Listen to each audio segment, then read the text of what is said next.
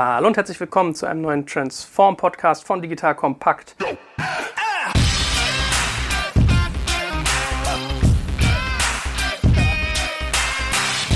Mein Name ist Jörg Kaczmarek und ich bin heute in kompetent stylischer Begleitung, also sowohl klamottentechnisch als auch sein Arbeitsfeld.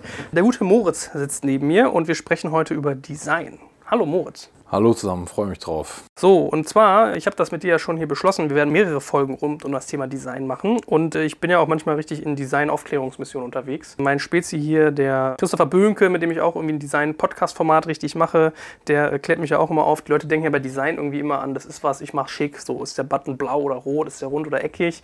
Da gehört schon eine ganze Menge mehr zu. Und das wird eines der Themen sein, über das wir mal aufklären im Zuge von mehreren Folgen. Und heute fangen wir an damit, wie baue ich eigentlich einen Inhouse-Design-Bereich auf? In einem größer angelegten Unternehmen und warum tue ich das? Das soll heute unser Thema sein. Aber bevor wir damit anfangen, sag doch mal ein, zwei Sätze zu dir. Was du eigentlich sozusagen für einen Background hast, wie du zu dem gekommen bist, was du machst. Was kannst du, was kannst du nicht? Ja, gerne. Moritz Rose, 34, verheiratet eine Tochter. Bin studierter Industriedesigner und von den Wurzeln her eigentlich im Automobildesign zu Hause. Also ich habe für VW und auch für Bugatti mal eine Zeit lang was gemacht. Bin dann übers Produktdesign, war da lange bei Phoenix Design mit Kunden wie Adidas, Hans Grohe, Vorwerk ins Branddesign gewechselt. Also von der Emotionalität des Designs immer mehr Schritte nach unten, ja. so. Dafür in der Herausforderung des Systemdesigns immer weiter nach oben.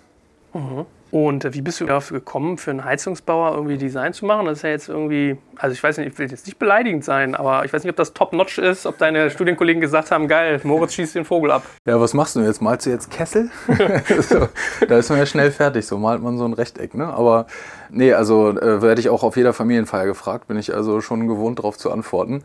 Das Design bei Fissmann hat von jeher eine riesengroße Rolle. Also das ist eine der großen Corporate Design Beispiele, sodass äh, das eben jetzt nicht unbedingt nur ein in Anführungszeichen geiles Produkt meint, sondern eben vor allen Dingen, wie das Produkt sich in so ein Setting einbettet. Also sprechen wir über Service Design, sprechen über Herausforderungen in enger Zusammenarbeit mit der Zielgruppe, das Ganze als so ein Komplettangebot zu begreifen, was dann auch Marketing umfasst und die ganzen Sales-Ziele und Auftritte und so weiter. Das heißt, Design geht da weit über das hinaus, was als cooles Produkt am Ende rauskommt. Mhm. Jetzt müssen wir übrigens eine Sache mal beantworten. Jemand, der dann nah an dem Thema CI dran ist, sagt man Fissmann oder Fiesmann? Ich sage immer Fiesmann. Man sagt auch Fissmann. Genau. Fissmann, ja, okay, ja. also ich, mach's, ich sag's falsch. Hervorragend. Mhm. Drei Podcasts gemacht und weiß noch nicht mal, wie man denjenigen ausspricht, mit dem ich hier rede. Hervorragend. Wie ist denn so die Historie in Sachen Design von deinem Unternehmen? Also hast du ja schon ein bisschen angedeutet, dass das irgendwie durchaus etwas ist, was bei euch einen hohen Stellenwert genossen hat und wo ihr auch mit sehr, sehr guten Leuten zusammengearbeitet habt, die ich weiß. Wie war das in der Vergangenheit? Ich habe vor drei Jahren angefangen und Fissmann, hatte ich ja schon gesagt, hat über Anton Stankowski, der einer der großen deutschen Markenbildner ist, ein Stückchen Industriegeschichte geschaffen. Weil wenn man bei Google Books Fissmann eingibt, landet man bei Platz 6 schon äh, bei einem Eintrag über Fissmann, wirklich als eines der großen Beispiele, wo in wahnsinniger Stringenz über alle Touchpoints, intern wie extern und auch die Mitarbeiterkultur hinweg versucht wurde, über Design einen Geist zu schaffen. Ne? Und da ist natürlich dann viel, viel mehr als das, wie es aussieht oder nur wie es sich anfühlt, vielleicht auch nur gemeint, sondern vor allem, was das kann und wie es das kann. Trotzdem, als ich vor drei Jahren angefangen habe, wurde ich in dem einen oder anderen Meeting als Farbsachverständiger vorgestellt.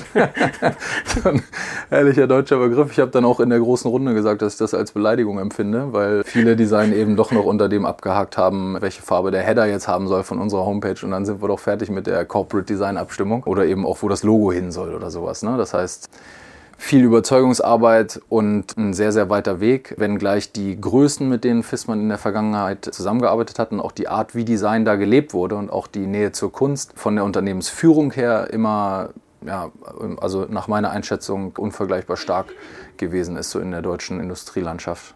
Habe ich das richtig auf dem Schirm, dass das der Designer war, der auch irgendwie das Logo der Deutschen Bank gemacht hat? Also anscheinend irgendwie so eine die Koryphäe seines Segments? Ja, der kam, der Anton Stankowski, schon auch aus einem sehr künstlerischen Bereich, also der Geometrie sehr verwandt. Der hat das Deutsche Banklogo gemacht, der hat Signal Iduna gemacht, der hat die Rewe-Gruppe betreut und ähm, hat in sehr, sehr enger Zusammenarbeit mit Hans Fissmann, also dem Opa von Max bzw. Vater von Professor Martin Fissmann, in wirklich äh, ganz, ganz enger und zum Teil täglicher Zusammenarbeit alle großen wie auch kleinen Fragen der, der Markengestaltung beantwortet. Mhm. Und äh, lebt er eigentlich noch? Der ist meines Wissens 99 gestorben. Der hatte dann einen Nachfolger, der nannte sich Karl Duschek, der auch äh, sein Büro in Stuttgart dann übernommen hat. Und der ist meines Wissens 2011 dann aus der Welt geschieden. Hm, okay, also hattet ihr schon echt Berührungspunkte mit Leuten, die so in diesem Segment Design so Meilenstein-Persönlichkeiten waren, ja?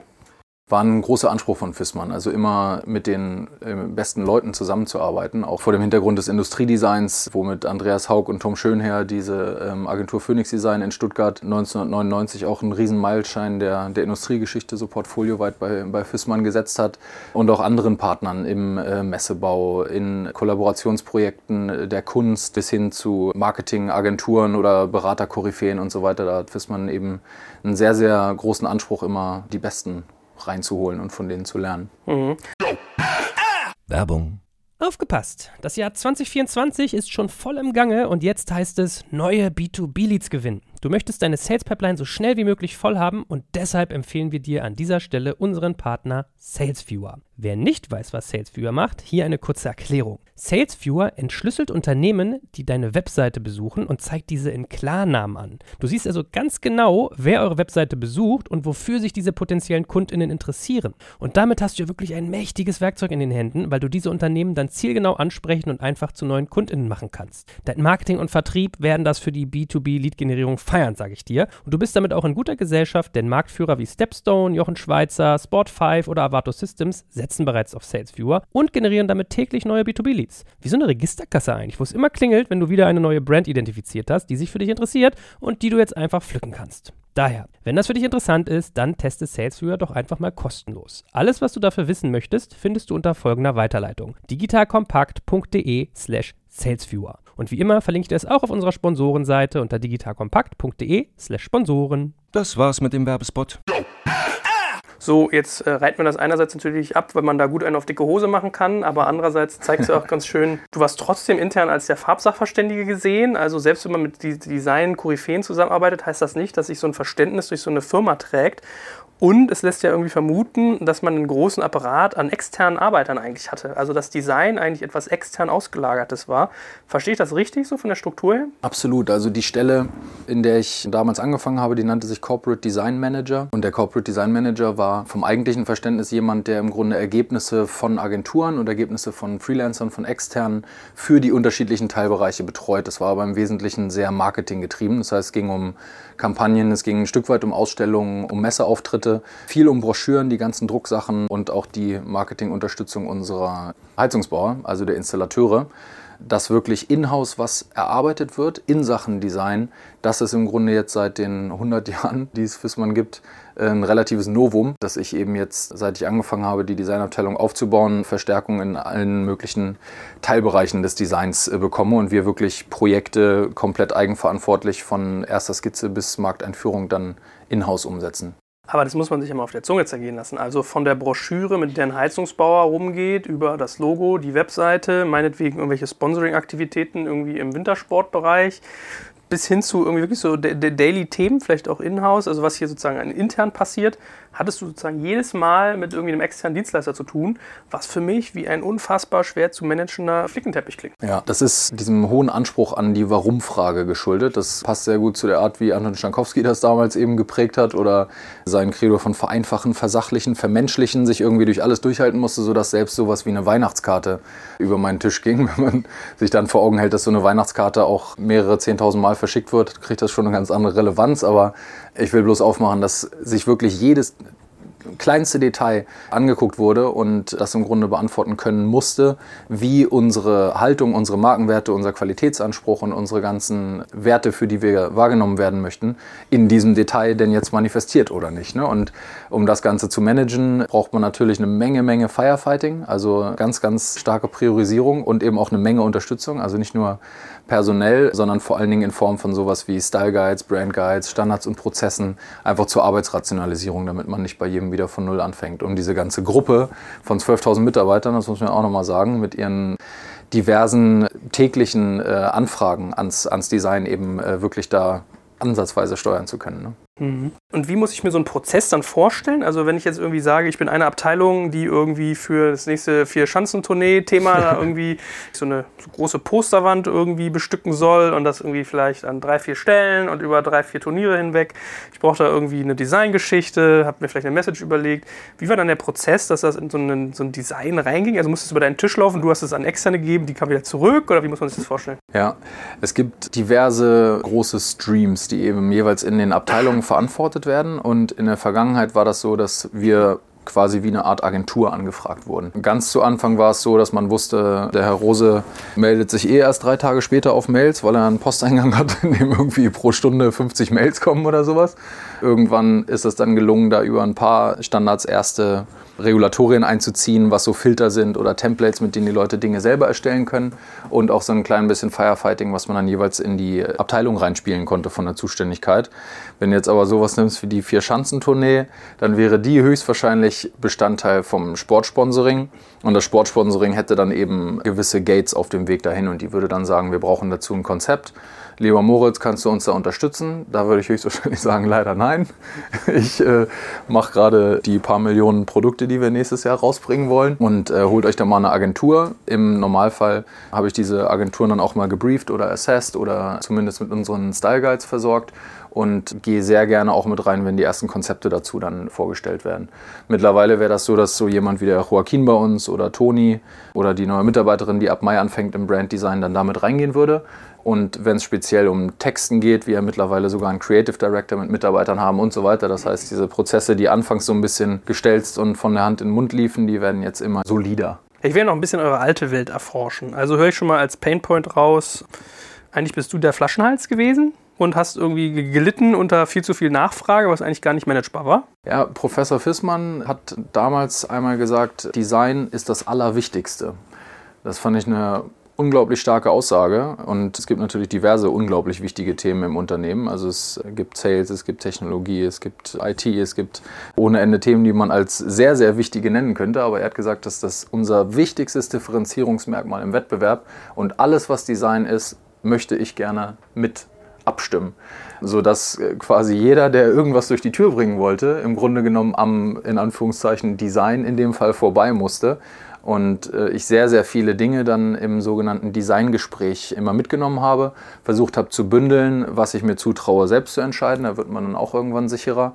Und die großen Themen, die dann eben gruppenweit Relevanz haben, dann wirklich mit Professor Fissmann im Dialog gemeinsam zu entwickeln. Da gibt es dann besondere Weihnachtsgeschenke für die speziellen Kunden, wo dann vielleicht sogar spezifisch entwickelt wird, wo man dann so ein eigenes Designprojekt daraus macht oder sowas, wo man dann merkt, wow, jetzt haben wir da irgendwie Energie in so ein Thema gesteckt, was äh, auf so einer, in so einer größeren Bilanz so überhaupt keine Rolle spielt oder was man vielleicht so als Streuverlust empfinden würde, was aber dann eben genau in dem, worum es, was man da ging, eben mit dieser Haltung oder bis heute geht, dass Design an allen Stellen wichtig ist und man überall fast schon so ein kleines Lächeln auf die Lippen gezaubert bekommt, wie schön was funktioniert oder wie sorgfältig etwas durchdacht und äh, gestaltet ist, dass man das eben ja, in jedem Detail durchhalten kann. Okay, aber das wird ja immer schlimmer, wenn du dann auch noch den Chef sozusagen bei den wichtigen Sachen mit reinholen musst. Dann, ja, so der Klassiker Joe Fixe und dann muss etwas bis zum nächsten Joe Fix da warten und dann fällt einer aus und dann hast du irgendwie mal ewig lange Zyklen, in denen sich das verzieht, oder? Also Geschwindigkeit muss doch der Horror gewesen sein damals.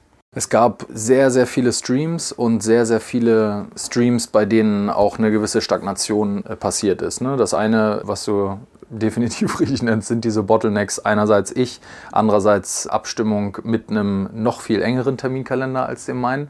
Was da allerdings auch sehr, sehr stark mit reinspielt, ist die Art, wie Marke überhaupt gedacht wird. Ne? Wenn man Marke als etwas denkt, was man im Wesentlichen erhalten muss und wenn man als Credo im Grunde genommen hat, dass alles gleich aussehen muss oder sowas. Ne? Wenn das das Ziel von Corporate Design ist, dann denkt man ja von vornherein, dass dadurch alles deutlich schneller geht. Auf der anderen Seite stagniert es aber. Das heißt, die wesentliche Rolle von Design ist ja permanent neue Themen zu entwickeln und Dinge evolutionär, was immer so ein bisschen so ein, so ein leichter Autoritätsschleier ist, im Wesentlichen Wesentlichen ist eigentlich alles eine Revolution, was man macht, ob eine kleine oder eine große. Aber dass das eben in einer Art und Weise passiert, die Dinge voranbringt. Und das konnte man sich in vielen Schritten nicht so richtig trauen oder man hat das eben ohne Not nie getan. Und diese Not ist jetzt in der Form da, dass sich die Umwelt so schnell verändert, dass man selber eben auch gezwungen wird, in jedem Detailpunkt wieder mal zu hinterfragen, ob man das so, wie man es bisher gedacht hat, überhaupt noch machen möchte. Würdest du sagen, dass es eigentlich teurer ist, wenn man seine Designarbeit von extern machen lässt? Oder ist es doch sogar günstiger, weil man am Ende des Tages halt Managementkapazität spart, weil sozusagen andere Leute so, man hat nicht die Zeit, dann gibt man es raus, holt es wieder rein. Also gefühlt wird es wahrscheinlich teurer sein, ne? Oder ist das nicht so? Das kommt ein klein bisschen drauf an, was man den intern dann bezahlt. nee, aber ganz im Ernst glaube ich, dass ähm, man mit einer gewissen Masse von Dingen, die man entwickeln will, deutlich besser damit aufgehoben ist, wenn man die Experten in-house hat. Einfach weil die viel, viel schneller sind und die im Grunde genommen auch die Synergien der Abstimmung untereinander halt viel, viel besser hinbekommen, als wenn du das über externe abbildest. Was intern immer dieser, sagen wir mal, alte Management-Gedanke ist, der heute, glaube ich, nicht mehr trägt, ist, dass man sowas überhaupt schaffen kann. Dass man über externe und auch Berater und Ergebnisse, von denen man selber gar keine Ahnung hat, einfach nur über ein Briefing, einen Auftrag und daraufhin dann irgendwie eine Freigabe oder sowas imstande ist, vom Fleck zu kommen. Ne? Das heißt, ich glaube, man braucht heute ganz, ganz, ganz andere Akteure und diese, die Möglichkeit, das alles über extern abzubilden, egal ob teurer oder nicht, die ist heute gar nicht mehr machbar. Ich meine, mir fehlt ja auch die Fantasie, mir vorzustellen, dass ich eine Armada an externen Agenturen manage und trotzdem eine Einheitlichkeit des Designs bewahre, dass das möglich ist. Ja, da sind eben sehr, sehr etablierte Dienstleister bei Fissmann gewesen, also mit jahrzehntelanger vertrauensvoller Zusammenarbeit, was einerseits mit so einer Haltung von, von Ehrenmann des Familienunternehmers zu tun hat und einer wirklich sehr, sehr gewachsenen Verbindung. Soll heißen, dass die eben sehr, sehr gut drin sind in den Themen und mhm. was Fissmann dann in Anführungszeichen ist oder werden kann. Aber diese Agenturen wurden auch dann immer mal zusammengeführt. Externe hatten auch wirklich Schnittstellen untereinander. Auch wenn Schnittstellen immer schmerzhaft klingen, ist das äh, für sowas wie unsere große Messe dann halt definitiv so gewesen, dass die Industriedesigner dann gefragt wurden von den Messegestaltern, was die wesentlichen Argumente oder die USPs an dem Design sind und so weiter. Das heißt, diese Abteilungen haben sich auch unter sich, also diese externen Agenturen, die haben sich auch unter sich ein Stück weit wie Abteilungen organisiert. Mhm. Bevor wir jetzt mal äh, eintauchen, wie ihr das jetzt macht, gibt es so Stärken von so einem externalisierten Ansatz, die du vermisst? Oder wo du sagst, das hat schon sein Gutes gehabt, das kannst du irgendwie, hat man jetzt nicht mehr so oder nicht mehr so stark oder anders? Klar, ich äh, arbeite sehr, sehr, sehr gerne mit Agenturen und ich mag auch die Zusammenarbeit mit Freelancern total gerne. Einerseits, weil sich da eben durch die Zusammenarbeit mit anderen Kunden, anderen Branchen und auch komplett anderen äh, Geschäftsfeldern ganz, ganz andere Synergien und Sichtweisen ergeben. Also wenn du alleine über ein Industriedesign-Inhouse-Team nachdenkst, das dann gegen eine Industriedesign-Agentur antritt, die halt parallel noch Medical und vielleicht noch irgendwie Consumer Electronics macht oder sowas, die dann eben natürlich die neuesten Screen-Technologien und die neuesten Industriesilikone kennen und so weiter, auf die man hier in-house mit Blechverarbeitung und HMI-Kenntnis vielleicht nicht so im ersten Schritt kommen würde. Das heißt, das ist als Beratungsleistung nach wie vor super, super wertvoll und auf der anderen Seite dann eben genauso wertvoll, so eine interne Designabteilung eben auch mit, mit der Außenwelt in Verbindung äh, zu halten. Mhm. Ich meine, schließt sich das denn aus? Muss man denn irgendwie bloß, wenn man was intern aufbaut, auch komplett auf externe Dienstleistungen verzichten? Wir schließen das zusammen im Moment und wir haben eben auch im Design hier einige, die einen Teilzeitvertrag haben, die parallel dann noch als Autorendesigner tätig sind oder sogar als Freelancer, sodass wir selbst in einem Inhouse-Design-Team im Grunde diese Synergien oder diese Vorteile von einem externen hm. ähm, Anbieter mit mit abdecken können, so, zumindest ein Stück weit. Also quasi so ein bisschen äh, externe Innovationsbetrachtung, indem die auch noch andere Aufträge annehmen. Ah, okay, spannend. So, jetzt müssen wir natürlich mal in Medias Res gehen. Wie baut man eine Designagentur in-house auf? Also wie habt ihr das gemacht? Das fing bei uns vor zwei Jahren an, dass ich mir neben aller Priorisierung und Selbstorganisation und Kasteiung in Sachen, ich muss mich besser managen und besser organisieren, dann irgendwann auch ein Ohr dafür bekommen habe, dass ja, es wirklich vielleicht einfach ein klein bisschen zu viel ist und da eine personelle Unterstützung relativ sinnvoll sein könnte. Da habe ich dann zu Anfang zwei Designer im Auge gehabt, die in einer ähnlichen Funktion wie ich die damals innehatte, äh, verstärken. Den einen habe ich dann intern stark kommunikationsfähig einen Digitaldesigner genannt. Ja. Das mhm. war dann im Grunde mal offen, ob das jemand mit starkem Overlap ins Frontenden ist oder ein äh, UI-Designer oder ein UX-Designer oder ein Service- oder Interaction-Designer oder, oder, oder. Und der andere sollte ein äh, sogenannter Graphic Designer sein, Und auch das wiederum hätte ein UIler sein können. Er Vielleicht erklärst du mal ganz kurz die Begriffe mit einem Satz, wenn wir so mit UI Oh, und klar, UX gerne. uns um uns werfen. ja, Also, natürlich. Ähm, das, Ich bin ja ähm, auch nicht gefeit vor, alles immer zu kennen. Klar, nee, gerne. Das mache ich täglich mit den Begriffen, um mich zu werfen. Also UI-Design äh, habe ich im weitesten Sinne unter Screen-Design verortet, also äh, User-Interface-Gestaltung in der Art, wie es sich anfühlt, definitiv, aber eben insbesondere in der einzelnen Screen-Entwicklung, wie es aussieht. Während UX-Design die strukturelle Basis da darunter bzw. dahinter ist, also sowas wie die Wireframes, die Flussdiagramme, wo lande ich, wenn ich da klicke, wie kann ich Interaktionen verkürzen oder beschleunigen. Service Design meint ein bisschen mehr den Systemgedanken, also wie unterschiedliche Digital-Services auch über Hardware hinweg und auch über andere Touchpoints äh, dann miteinander vernetzt sind und was da eben eine Zielsetzung entlang dieser Achtung nochmal Buzzword Customer Journey funktionieren. Und äh, zu ja, Brand Design und Industriedesign sind ja relativ klassische Disziplinen, da kann man sich vielleicht was drunter vorstellen. Also Brand bezieht sich auf die Marke und Industrie eigentlich auf die wirklichen haptischen Geräte. Genau, Brand meint alles, was in Zusammenarbeit mit Marketing und Digitalmarketing passiert. Das heißt, das berührt auch Homepages, Social Media, Kampagnengestaltung, Fotografie, also Bildsprache und Motion Graphics, also was dann Video ist oder weitestgehend bewegliches Bildmaterial. Viele Homepages funktionieren ja heute auch sehr stark auf Basis von Motion. Und Industriedesign ist das relativ klassisch gedachte Hardware-Gestaltungsportfolio. Da sind wir wieder bei den Kesseln. Ah, die finde ich aber am coolsten mit, ehrlicherweise. Also wenn man so auch so, so Eames-Chairs, so im Möbelbereich oder so, ah, das, da ist Industriedesign schon cool.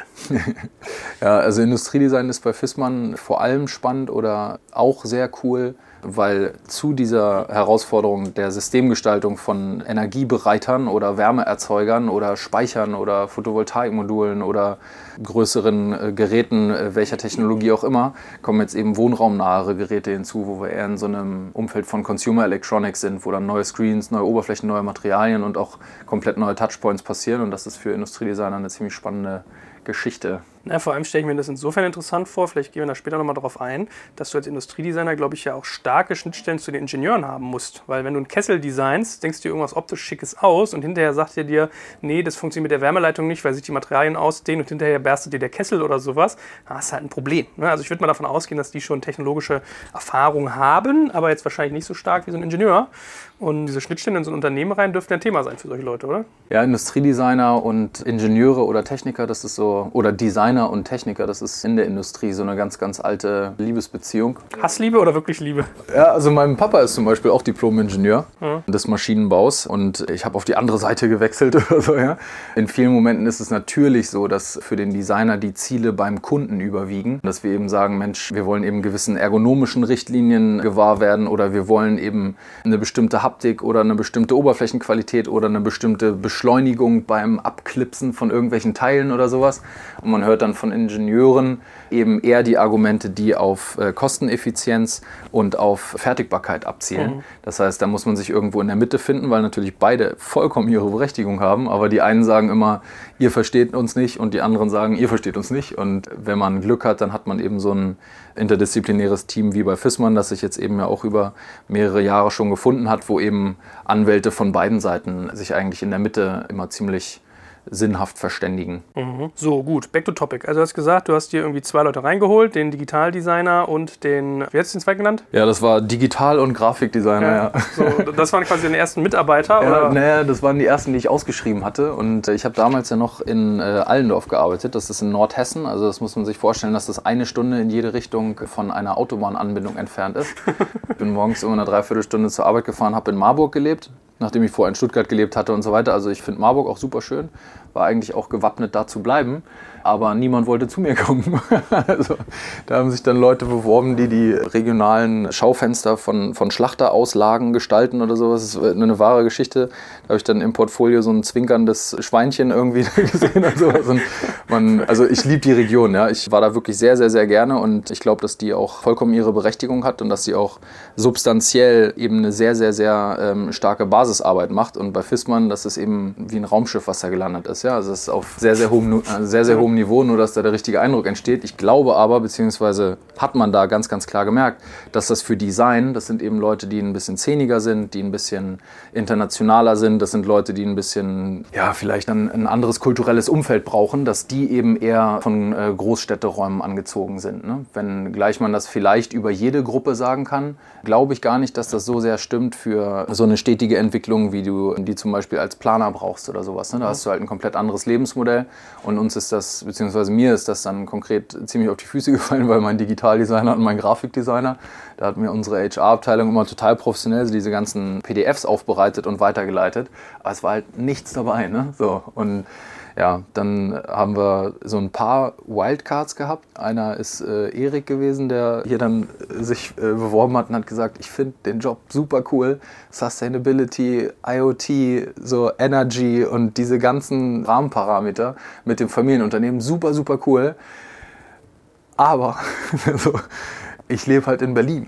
So, wäre das, äh, wär das denkbar, vielleicht, dass ich, ich könnte vielleicht nächstes Jahr dann nach Allendorf ziehen oder so, müsste ich mal schauen. Das passt im Moment halt wirklich nicht rein. Und dann am Anfang hatten wir halt ein so ein Setting, da war dann Joaquin auch noch dabei, der auch nach wie vor unser Branddesign shaped, wo wir im WeWork saßen, zusammen auch mit Florian Resac und äh, dem Digitalmarketing, dem ganzen Setup, was du ja schon in anderen Podcasts mit interviewt hast und interviewen wirst. Und da haben wir dann eben ja, so, eine, so eine Fernbeziehung gehabt, dass ich noch in Allendorf war und auch noch in Marburg gelebt habe und versucht habe, alle zwei Wochen einmal da zu sein. Und jede erste Woche waren die halt in Allendorf. Und ja, der Disconnect oder dieser Detach, der wurde im Grunde immer größer, je mehr Themen wir hatten, je mehr Leute wir hatten. Und früher oder später musste auch ich dann eben mit meiner Frau und unserer dann in Marburg geborenen Tochter dann entscheiden, ob wir das so rum aufrechterhalten wollen, dass ich dann dauernd in Berlin bin und wir in Marburg wohnen oder jetzt eben andersrum, dass ich in Berlin wohne und immer mal dann in Allendorf bin. Ne? Mhm. Aber ist ja schon mal ein relevantes Learning, weil es beschäftigt ja viele Konzerne oder gerade viel deutscher Mittelstand sitzt ja in so kleinen Ecken, so in Baden-Württemberg, irgendwie in Bayern, in NRW und also ich habe das teilweise auch erlebt, dass sie mir dann sagen, so ja, wir sitzen in Stuttgart, da ist schon schwer, gute Leute hinzukriegen. Oder ich habe es mal einmal gehabt, da wollte ich ein Podcast-Interview machen, dann wurde mir gesagt, ich müsse doch bitte nach Ravensburg kommen wo ich dachte, ob der nicht alle Tassen im Schrank hat. Ja, so, bist du nie in Berlin? Also das Großherzigste war dann noch, ich bin ab und zu mal in München. Also diese Attitüde zu sagen, der Prophet kommt zum Berg oder kommt der Berg zum Propheten, da muss man sich mal Gedanken machen. Euer Learning war dahin gehen, wo das Talent ist und nicht erwarten, dass das Talent zu euch kommt. Ich glaube, das kann jeder so ein Stück weit für sich selbst entscheiden, dass in Berlin eben mehr und einfacherer Zugang zu internationalem Talent ist, steht außer Frage. Das ist soweit ja klar. Ist nur so ein bisschen die Frage, wie man damit klarkommt. Also was ein riesengroßer Nachteil des Ganzen ist, hier eben in Berlin zu sitzen mit dem ganzen Team, ist der äh, räumliche Disconnect zu Allendorf. Ne? Also die großen Entscheidungen, die fallen halt noch da und da sitzen auch über 4000 Mitarbeiter und unsere ganze Entwickler-Orga zum Beispiel, wenn du nochmal aufs Industriedesign zu sprechen kommst, die sitzen halt da und die entwickeln da die Projekte, die haben da die ganzen Muster, da passieren diese großen Fertigungsthemen, da haben wir die Fertigungslinien und so weiter. Das heißt, es wäre mir im Grunde viel, viel lieber gewesen, die Designabteilung in Allendorf aufzubauen. Ja? So cool ähm, Berlin dann eben auch sein mag, wäre es eben vom Prozess her bisher viel, viel sinnhafter und wahrscheinlich viel, viel effizienter, alle Mitarbeiter eben an einem Fleck zu haben. Aber dass das nicht funktioniert, hat sich eben, wie gesagt, dann über ein halbes Jahr gezeigt. Entweder hat man dann großes Glück, dass man in der Region eben doch dann starke Partner findet, oder man zahlt höhere Gehälter, oder man zieht andere Hierarchiestrukturen ein. Das sind alles Cases, die wir diskutiert haben, aber im Wesentlichen war das für uns jetzt der richtige Schritt. Ja. Aber dann hast du ja eigentlich nur die Prozesskette sozusagen nach Berlin ein Stück weit verschoben. Also was früher der Disconnect zwischen dir und deinen Designern war, ist jetzt der Disconnect zwischen deinen Designern und deinen Ingenieuren, höre ich daraus. das ist der Bereich Industriedesign. Ne? Also die Industriedesigner, die sind jetzt gerade auch wieder auf Tour, reisen durch die Produktionsgesellschaften in Vogtmont und in Allendorf und so weiter und treffen sich wirklich mit den Ingenieuren vor Ort und was eben auch ein Riesenschritt ist, ist, ich bin ja schon fast ein Dinosaurier, wenn man sich so die, die jungen Digitaltalente anguckt. Mit meinen 34 hat sich in den letzten drei, vier Jahren halt auch massiv was in Tools getan, ne? sodass man eben diese räumliche Distanz eben auch über Hangouts oder über Slack oder in Teilen sogar über WhatsApp halt sehr, sehr elegant und schnell überbrücken kann. Mhm. Das ist ja eine meiner späteren Fragen erst geworden, aber vielleicht reden wir mal ein bisschen über Tools. Was setzt ihr denn ein? Also die gerade genannten, sind das so eure Kernfeatures oder was muss man sich da noch vorstellen? Ja, also wer auf Asana mal vorbeischaut, sieht, dass neben Red Bull und anderen Großen sich auch Fissmann damit organisiert. Ja, Digital Kompakt auch. Also die größten sind alle dabei. Ja, cool, stimmt. Und äh, ja, das ist eben äh, sehr, sehr hilfreich. Also Jira taucht bei uns auch auf und wir haben mit AHA eine ganze Zeit lang mal experimentiert. Also jetzt mal als klassische Was ist das? Muss ich ja zu meiner Schande gestehen, kenne ich nicht. Project Management Tools, Ah, okay. wo du eben dann so ähm, Bäume einziehen kannst und Interdependenzen in so zeitlichen Gefügen. Was aber unsere wesentlichen Kommunikationstools sind, äh, definitiv die, die erstgenannten. Ja? Also dass wir die Kommunikation per Bild, Video und auch Kurznachrichten versuchen über Mobile herzustellen, sodass wir in vielen Terminen, die dann als Telco funktionieren, parallel uns Bilder hin und her schicken oder wirklich dann auf einen kurzen äh, Videocall oder ein FaceTime auf dem Handy des einen Terminteilnehmers in Allendorf gehen und der dann eben damit dann um das Designmodell drum rumläuft und zeigt, guck mal hier, könnt ihr das erkennen und so und hält noch einen Zollstock daneben und so weiter. Also ich würde schon sagen, wird sowas wie VR, also Virtual Reality für euch ein Thema? Im Zuge dieses Austauschs bestimmt, ja. Also könnte ich mir gut vorstellen. Wir haben schon häufiger solche räumlichen Reisen auch in Ausstellungen angeboten. Ist auch für unsere Installateure relativ spannend in Kommunikation mit dem technischen Dienst. Also es gibt da diverse Szenarien, wo man das mal durchtesten kann. Dass wir da selber anfangen, irgendwas zu entwickeln oder sowas, das ist natürlich komplett out of scope. Also wir würden dann sicherlich auf irgendwas aufspringen, wenn es da Erleichterungen gibt so in der Synchronisation. So, gut. Also, wir robben weiter nochmal zurück. Du hast jetzt gesagt, deine zwei Rollen hast du ausgeschrieben. Vielleicht kannst du ja mal einen Satz generell sagen zum Thema Recruiting. Also, wie rekrutest du im Designbereich? Ich glaube, Designer sind noch stärker als andere Überzeugungstäter. Das heißt, die brauchen einen sehr starken Purpose und ein sehr starkes Warum. Und äh, das ist auch was, was mich am Anfang bei Fissmann eben sehr, sehr stark gecatcht hat. Ich habe in meinem Bewerbungsgespräch am Anfang gesagt, auf die Frage, was sagen Sie Ihren Freunden, wenn die Sie nach Fissmann fragen, habe ich erstmal gezuckt.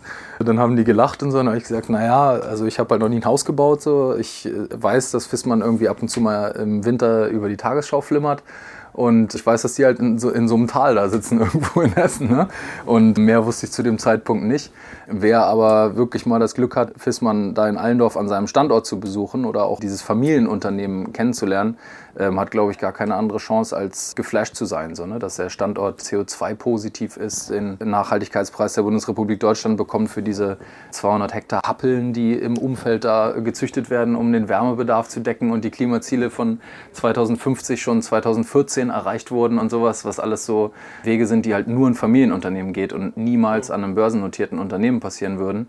Und was ich noch als sehr, sehr starkes Argument im Kontext von Designer-Hiring bei Fissmann vorgefunden habe und nach wie vor empfinde, ist dieser Hebel auf Sustainability-Themen. Ne? Dass du mit einer Skala von Millionen Produkten, die da draußen sind, schon mit einer kleinen Effizienzsteigerung einen riesen, riesen Impact auf die CO2-Ziele hast. Und da verblasst dann halt so eine Styling-Herausforderung von einem Automobil- oder Sporthersteller oder sowas, der sich dann eher wie Fashion anfühlt, wenn du irgendwie die Zukunft der nächsten 30 Jahre so for the future generations shapest. Ne? Also das hat schon so einen, so einen recht ritterlichen Charakter in der Verantwortung und in der Herausforderung. Und das ist was, was wir mit diesem Werkraum, hast du ja vorhin gesehen, also Werkraum ist auch unser Online-Auftritt als Designabteilung, hier versucht haben, von Fissmann entkoppelt als Employer-Branding-Konstrukt so ein Stück weit für diese Designer-Argumente oder diese Philosophie, die wir aus Fissmann so rausdestilliert haben, zu postulieren. Interessant. Also, ihr habt quasi einen eigenen, eine eigene Brand-Identity quasi für diese eine Unit gewählt, die sich trotzdem mit eurer Überdachmarke verträgt, aber eigentlich auf so diese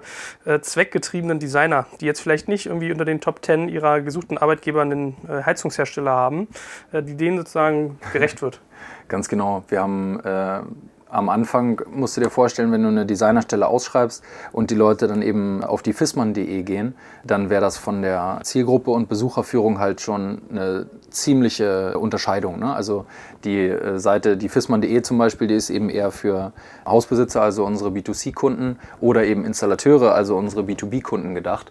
Und dann, bis du dich zu dem Bereich Careers runtergescrollt hast, musst du schon jemand sein, der entweder aus dem horizontalen Gewerk kommt oder der im Grunde fest vorhat, bei Fissmann zu landen, aus anderen Gründen der Markenfaszination oder sowas. Und die spezielle Faszination Design, die ist eben nichts, was so fördergründig auf einer fissmann.de gezeigt werden konnte. Und deswegen haben wir beschlossen, da so ein anderes Konstrukt aufzusetzen, dass diese Argumente da dann nochmal ganz, ganz klar herausarbeitet und so ein Sammelbecken für alles, was, was uns Designer an Fissmann fasziniert, dann eben funktioniert. Ja. Gut, jetzt habe ich schon verstanden, wie du deine Leute suchst, was du für Werkzeuge einsetzt. Was ich jetzt natürlich noch nicht verstanden habe, ist, wie seid ihr mittlerweile strukturiert? Also wie ist im Prinzip der Aufbau dieser Abteilung und wie hängt das im Gesamtkontext jetzt drin? Also wenn ich jetzt irgendwie hingehen will und will irgendwie ein paar Banner drucken hier für irgendwie die nächste Vier-Schanzentournee, Ja, genau. was ist denn dann los? Ja, dann äh, gehst du auf diese glitzernde Seite und nach zwei Sekunden hast du das Ding dann auf dem Teller. ja, ist klar. Nee, also ähm, ich hatte ja vorhin schon gesagt, dass diese Anforderungen so in dem Beispiel von einem Sportsponsoring halt eben weit auch hinausgehen über das, was nur Designunterstützung ist. Das heißt, da wäre dann definitiv ein Creative Director, auch unsere Texter, sicherlich auch unsere Social Media Abteilung und ähm, unser Digitalmarketing mit dabei, wie wir das Ding dann später aktivieren. Das, was da dann speziell Designleistung daran wäre, wäre dann höchstwahrscheinlich Imagery, also irgendwie vielleicht ein Shooting zu planen oder einen Film zu betreuen, vielleicht so einen, einen Style von irgendeinem Visual zu definieren, eine grafische Illustration zu bauen oder oder oder. Und damit wärst du dann mit den Füßen ganz, ganz solide im Branddesign gelandet, was einer der drei Teilbereiche des Werkraum-Setups ist. Und da würden dann eben entweder die Herren und Damen des Branddesigns da operativ unterstützen und diese Grafiken und Roll-ups und was dann nicht alles notwendig ist erarbeiten oder würden koordinieren, dass wir dann eben äh, dazu die notwendige schnelle externe Unterstützung bekommen. Was sind die anderen beiden Abteilungen? Industriedesign, die eben sehr, sehr stark mit der F&E, also mit unserer Forschung und Entwicklung vernetzt sind und darüber hinaus noch das UI-UX-Design, das was früher mal Digitaldesign hieß. und das UI-UX-Design, beziehungsweise ist da auch das, das Service-Design und Interaction-Design im weiteren Sinne mitgefasst. Die haben eben eine sehr, sehr starke Überschneidung mit unserer IT, mit unserer PO-Orga und mit den, P-Orga ist was? das sind die Product Owner, also die interdisziplinären Teams, die wir pro Projekt jetzt aufgesetzt haben. Okay, also drei Bereiche finde ich ja irgendwie erstmal auch ganz sinnhaft. Klingt ja irgendwie wirklich schön durchstrukturiert. Eigenes Brand, eigene Seite. Recruiting ist auch klar. Wie viele Leute sitzen da jetzt drin? Also, oder was ist sozusagen die, die Zielgröße, die ihr da habt? Im Moment sind wir zu neunt. Das sind drei Leute im Industriedesign, drei UI/UX und drei im Brand, genau, ja, salomonisch unterteilt. Zuwachs bekommen wir jetzt schon im Mai, hatte ich ja schon angedeutet, und es sind noch weitere Stellen ausgeschrieben.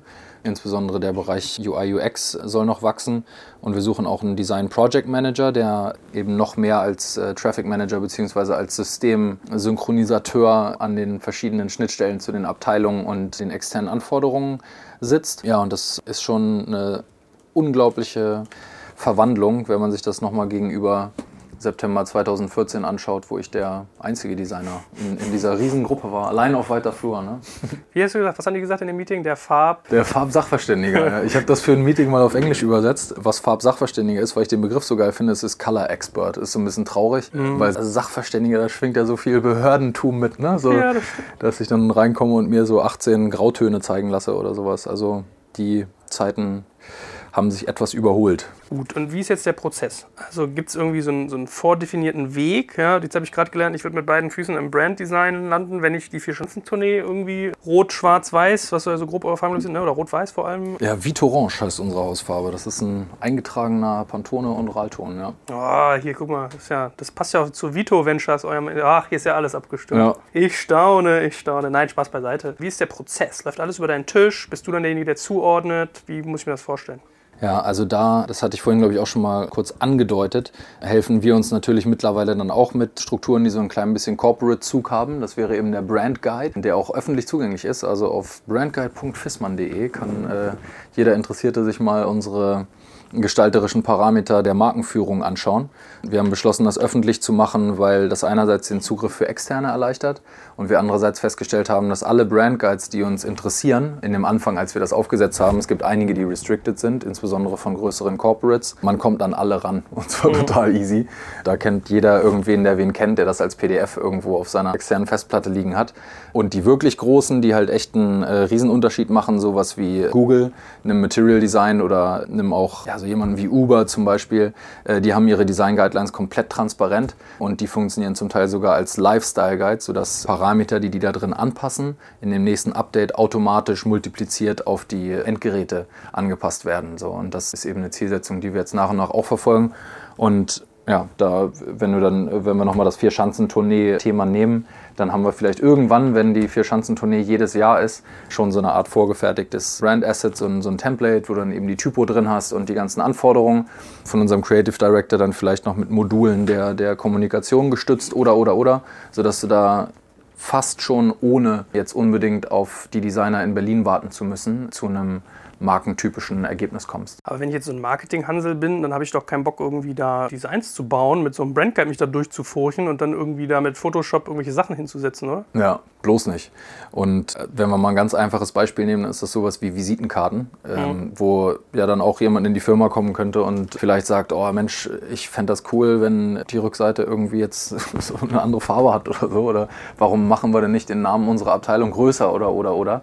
Und da ist das eben keine demokratische Entscheidung mehr. Ne? So, das ist eben auch was, was man dann irgendwann verstehen muss oder durchhalten muss als jemand, der ein großer Freund von Kreativität und von Offenheit ist, so wie ich, dass ähm, man eben an einigen Stellen dann wirklich auch Nein sagen muss und im Sinne eines größeren Markenauftritts hier und da auch Dinge verbieten muss. Und dafür ist dieser Brand Guide dann eben auch ein Stück weit da, dass man sagt, unsere eine Gebäudegestaltung oder sowas und Gebäudekennzeichnung, die funktioniert halt so. Und das sind dann eben auch ganz klare Anforderungen, die, wenn die nicht durchgehalten werden, über den Brand Guide wieder ja, thematisiert werden können, so als, Ich meine, als gut. Standard. Aber Vereinheitlichung ist ja klar. Aber ich hätte mir jetzt eher so gedacht, dass ein Marketing-Guy, der sich irgendwie, der eigentlich sozusagen als Task hat, irgendeine bestimmte Zielgruppe reinzuholen, den Funnel aufzumachen, möglichst Okay. viele Leute reinzuholen, Okay. dass der gar nicht die Kompetenz hat, Ja. so einen Brand-Guide in irgendwie einen Visual zu übersetzen. Dass der Ah, halt okay. sagt so, Ja, nee, genau, das soll der auch gar nicht. Dieser Brand Guide, der ist von Designern für Designer. Ja. Das heißt, das ist einerseits unser Substitut, in dem wir das, was wir als Marke sehen und erfinden, immer wieder zur Schau stellen. Auf der anderen Seite ist es, wenn wir externe haben, und da gibt es halt diverse, die dann so ein paar Download-Assets brauchen oder die vielleicht auch verstehen wollen, auf welche Art unsere digitalen Services jetzt in der Basis aufgebaut sind oder, oder, oder, die können da reinschauen und kriegen dann eben die grafischen Grundlagen, die sie dann zum Arbeiten brauchen. Aber wenn du jetzt sagst, Marketing, wie hast du gesagt, Fuzzi oder so, also so jemand, der designfern ist, dem schafft dieser Brand Guide nicht, Design beizubringen. Und das ist auch absolut nicht das Ziel. Also arbeitet ihr trotzdem noch mit externen zusammen, auch wenn ihr es intern abbildet? Habe ich das jetzt richtig verstanden? In ganz, ganz vielen Projekten haben wir noch externe Unterstützung, ja. Es hat sich bloß geändert, dass diese Designsteuerung oder die Linie, wo es mit dem Design hingeht, wo es mit der Marke hingeht, welchen Hebel Design auf Marke hat und vor allen Dingen auch, wofür Design bei Fissmann steht, bis hin zu dieser internen Produktentwicklung, dass das eben jetzt komplett alles in-house läuft. Das heißt, alles, was strategische Relevanz hat, gestalterisch, ist in-house. Alles, alles, alles. Und alles, was operatives Design ist, wenn man sagt, guck mal hier, so muss das aussehen, das brauchen wir bis morgen für unser Facebook-Banner oder so, das ist im Grunde nichts, was uns jetzt in-house interessiert, unbedingt selbst machen zu müssen, sondern das kann man dann mal schnell einem in unserem Freelancer-Pool rüberschieben oder, oder, oder. Also haben wir so Okay. zig verlängerte Werkbänke, ja. Ah, okay, verstehe, verstehe, verstehe. Wie hat sich deine Rolle verändert? Also ich hätte ja eben gefragt, wie der Prozess ist und hast gesagt, ihr habt diesen Brand Guide, läuft trotzdem noch alles über deinen Tisch? Also gibst du trotzdem noch irgendwie da den Koordinator, so ein bisschen wie so ein Fluglotse für Design? Genau, ja, mit, mit buntem Seidenschal schreite ich mit den Händen auf den Rücken durch die Flure. Naja, also wir haben hier ja wirklich Experten eingestellt. Ne? Also im, im Designteam sitzen Leute, die von ihrem Fachbereich viel, viel mehr wissen als ich. Also wenn du mit nimm wen auch immer aus dem Designteam über den spezifischen Bereich sprichst und auch unabhängig von den operativen Projekten, sind die eben absolut spezialisiert darauf. Das heißt, auf die Freigaben, da haben wir eine Basis, die die treffen, vertraue ich komplett. Und es gibt dann das eine oder andere Thema, das man eben auch mit der Zeit viel, viel besser lernt einschätzen zu können, das eben so groß ist, dass ich da dann entweder dann noch mit, mit reinschauen muss oder selbst drauf gucke oder das vielleicht sogar mit Professor Fissmann dann abgestimmt werden muss. Ne? Was nicht heißt, dass ich nur an den großen Themen arbeite. Also ich habe auch sehr viel Freude daran, in so einzelne Prozesse in der digitalen Serviceentwicklung reinzuschauen oder ja, so, so Tagesprobleme in den Designprojekten zu lösen. Aber ja, gewisse Freigabegates müssen noch eingehalten werden. Aber den Großteil übernehmen die eigenverantwortlich, sodass mein Posteingang auch ein bisschen ruhiger geworden ist. sind so noch 35 E-Mails pro Stunde. ja, nee, nee, Quatsch.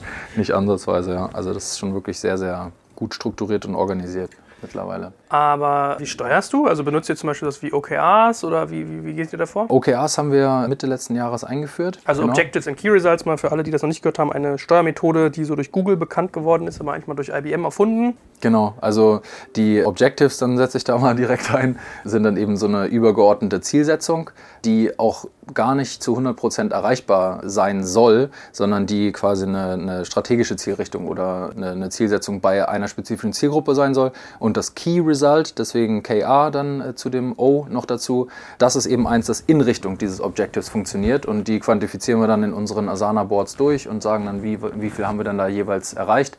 Und inwiefern zahlt welches Teilprojekt auf welches Objective ein. Und diese Art der Steuerung habe ich einerseits in meinem Tagesgeschäft und die andere ist eben der direkte Austausch mit den lieben Designkollegen. Und das ist einer, der, der unter Designern eben auch jetzt äh, schon sehr, sehr erprobt läuft. Also so klassische Joe Fixes oder was? Ich habe Joe Fixe, ja. Also mit den drei Direct Reports im Team. Man muss sich das aber eher so vorstellen, dass wir in einem Raum sitzen, wo wir auch recht viele Arbeitsmaterialien um uns scharen, so was schon fast nach Klischee klingt, ist eben leider nun mal wirklich notwendiger Arbeitsalltag. Und dass ich da im Grunde genommen jeden Tag den ganzen Tag verbringen könnte. Ne? Also mhm. wenn ich da reingehe, gibt es immer was, wo man sagt, oh cool, was machst du gerade? Komm, äh, lass mal zusammen überlegen und so weiter. Das macht richtig Spaß, fühlt sich fast an wie an der Uni, nur dass die Skala eben einfach mal so ums tausendfache skaliert ist. Und ich bin allerdings sehr viel in Terminen und auch recht häufig unterwegs und äh, dadurch eben angewiesen auf eine Steuerung, die dann doch hier und da wieder mal auf ein Telefonat hinausläuft oder auf, ein, auf eine Zusendung von irgendeinem Google Doc, wo ich dann erst später reinschauen kann oder oder. Mhm. Macht ihr das eigentlich so, dass ihr in irgendeiner Form agil arbeitet, mit so Sprints, dass ihr so Scrum-ähnliche Prozesse auch habt, wenn ihr Designsachen macht, oder ist das in eurem Segment nicht so? Das ist ein klein bisschen getrennt, wenn ich die Frage jetzt gruppenweit denke, wie wir in der Kernorga arbeiten und wie wir bei VCO arbeiten. Und das betrifft direkt das Design-Team, weil das Brand-Design beispielsweise, die sehr eng mit dem Marketing zusammenarbeiten und auch dem Digital-Marketing, sind natürlich nicht so eng an äh, Product Deliveries und an so viele Gewerke und so viele Argumente von Feasibility, Number Goals und so weiter gekoppelt, wie das jetzt ein Industriedesign-Team wäre. Soll heißen, das UI-UX-Team, das arbeitet nach Scrum, also die sind in der Orga komplett in Sprints einsortiert. Aktuell glaube ich zwei Wochen, äh, zeitweilig auch mal eine Woche.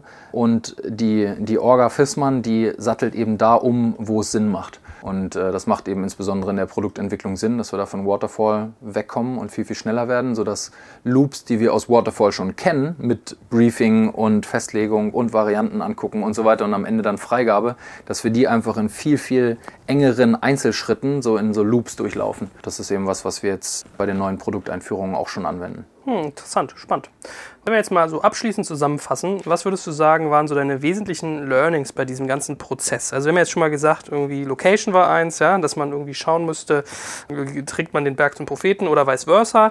Was gab es sonst noch für Learnings, wo du gesagt hast, ah geil, da habe ich Lehrgeld mitgenommen, was ich irgendwie, äh, was mir im Leben nochmal hilft oder auch andere? Ja, zu der Location nochmal, ich habe mal den Spruch gehört, man kann immer nur da gut sein, wo man ist. Ich glaube aber, dass das hatte ich ja vorhin auch schon angerissen, man durch diese Digitaltools imstande ist, eben auch an anderen Orten zu sein, auch wenn man räumlich eben dann gerade nicht wirklich vor Ort ist. Was ein wesentliches Learning ist, ist, dass Sprache einen elementaren Unterschied macht. Also das ist einerseits der Unterschied zwischen Deutsch und Englisch oder anderen Sprachen. Einer ist der ja, irgendwo dem mit Neugierde begegnet werden muss, um da wirklich das Beste draus zu ziehen. Die Corporate-Sprache bei FISMAN jetzt auch auf Englisch umgestellt. Und das andere ist, dass Sprache in der Abstimmung dann immer wichtiger wird, weil wenn ich dir jetzt sage, wir machen die Designfreigabe Ende November oder sowas und du dann unter den Parametern, die so eine Designfreigabe umfasst, eine ganz, ganz andere Vorstellung hast als ich, dann wird es eben auch da schwierig mit den Deliveries, die da am Ende dranhängen. Das heißt, da gibt es als zentrales Learning neben der Herausforderung, die richtigen Leute an Bord zu kriegen und die richtigen Sachen zu machen und die richtigen Produktziele zu haben, ist eine der wesentlichen Herausforderungen im Aufbau des Ganzen eben die richtigen Prozesse und Rahmenbedingungen dafür zu schaffen, dass alle eben da gleichermaßen an Bord sind, wie wir das machen, worüber wir uns dann einig sind, es zu machen. Hm, okay, also fasse ich mal für mich so im Kopf zusammen. Wir hatten das Thema Location, wir hatten das Thema Sprache. Sexiness können wir vielleicht noch sagen, was so das ganze Recruiting angeht, habe ich mitgenommen. Wahrscheinlich auch Travel, ja, also stelle ich mir jetzt auch nicht so ganz trivial vor, wenn man dann wirklich diese beiden Locations hat trotzdem. Und was ist denn so mit dem ganzen Thema eigentlich noch so Überzeugungsarbeit vielleicht. Also wenn du sagst, du warst früher irgendwie der Farbsachverständige. ja, ne? das lasse ich mir irgendwann mal tätowieren mit so einem Kassenscan-Code. ähm, ja, also Überzeugungsarbeit leisten wir, glaube ich, nach wie vor täglich, jeder für sich weil der Farbsachverständige natürlich nach wie vor hier und da die Rolle hat, fast schon in so Hausmeistertätigkeiten einzusteigen, gefragt zu werden, wie streichen wir denn jetzt die Empfangshalle oder so, ja, äh, von unserem neuen Produktionsstandort. Was aber bei allem drüber lächeln und so weiter natürlich schon auch ganz gut bei Designern aufgehoben ist, ne, muss man ja sagen, weil das, sagen wir mal, ästhetische Verständnis oder vielleicht so ein Gespür für ein Gesamtgefüge, das aus einzelnen visuellen Elementen besteht, ja nun doch von Berufswegen und Ausbildung her ausgebildet sein sollte beim Gestalter. Was uns aber super, super wichtig ist und was die Überzeugungsarbeit ist, die wir da täglich leisten, ist, dass Design im Grunde nichts anderes ist als Entwicklung. Das heißt, wir haben äh, gewisse Ziele, die meistens direkt aus einer Problemstellung der Zielgruppe abgeleitet sind. Und diese Ziele führen zu einer gewissen Funktionserfüllung, so wenn ich dich da mal so theoretisch mitnehmen darf. Und für diese Funktionserfüllung wiederum gibt es dann eben verschiedene Möglichkeiten oder Variablen. Und die zeigen wir dann auf und entwickeln die auf dem Weg und machen die dann alle stärker, dass die parallel laufen können, um dann am Ende eben eine wirklich erwachsene Entscheidung zu fällen. Und die ist alles andere als demokratisch und die ist auch alles andere als geschmäcklerisch. Soll nicht mhm. heißen, dass wir dann die Gurus sind, die das Design entscheiden, sondern einfach, dass ein gutes Design genau das Problem löst, das es ursprünglich entwickelt wurde, zu lösen. Und ja, dass man dann hier und da eben trotzdem noch wahrgenommen wird als derjenige, der entscheidet, wie es aussieht, damit können wir leben, wenn wir eben zu den richtigen Zeitpunkten abgeholt werden, um zu entwickeln, was das Ding kann. Hervorragend. Also ich bin ja schon mal sehr, sehr dankbar, dass du mich mit hier mit an die Werkbank genommen hast. Und ich glaube, man hat ein Gefühl dafür gewonnen, was alles an Komplexität in so einem Thema drinsteckt und was sich verändert, wenn man das auf einmal intern abbildet. Wir werden bestimmt nochmal über Brandbuilding sprechen. Ich glaube, das wird so einer der nächsten Podcasts sein. Und für den Moment äh, danke ich schon mal ganz herzlich äh, dem Farbsachverständigen, ja, dass er mich auch mal über die Farbwelt hinaus gebildet hat. Und äh, freue mich aufs nächste Mal mit dir. Sehr gerne. Vielen Dank.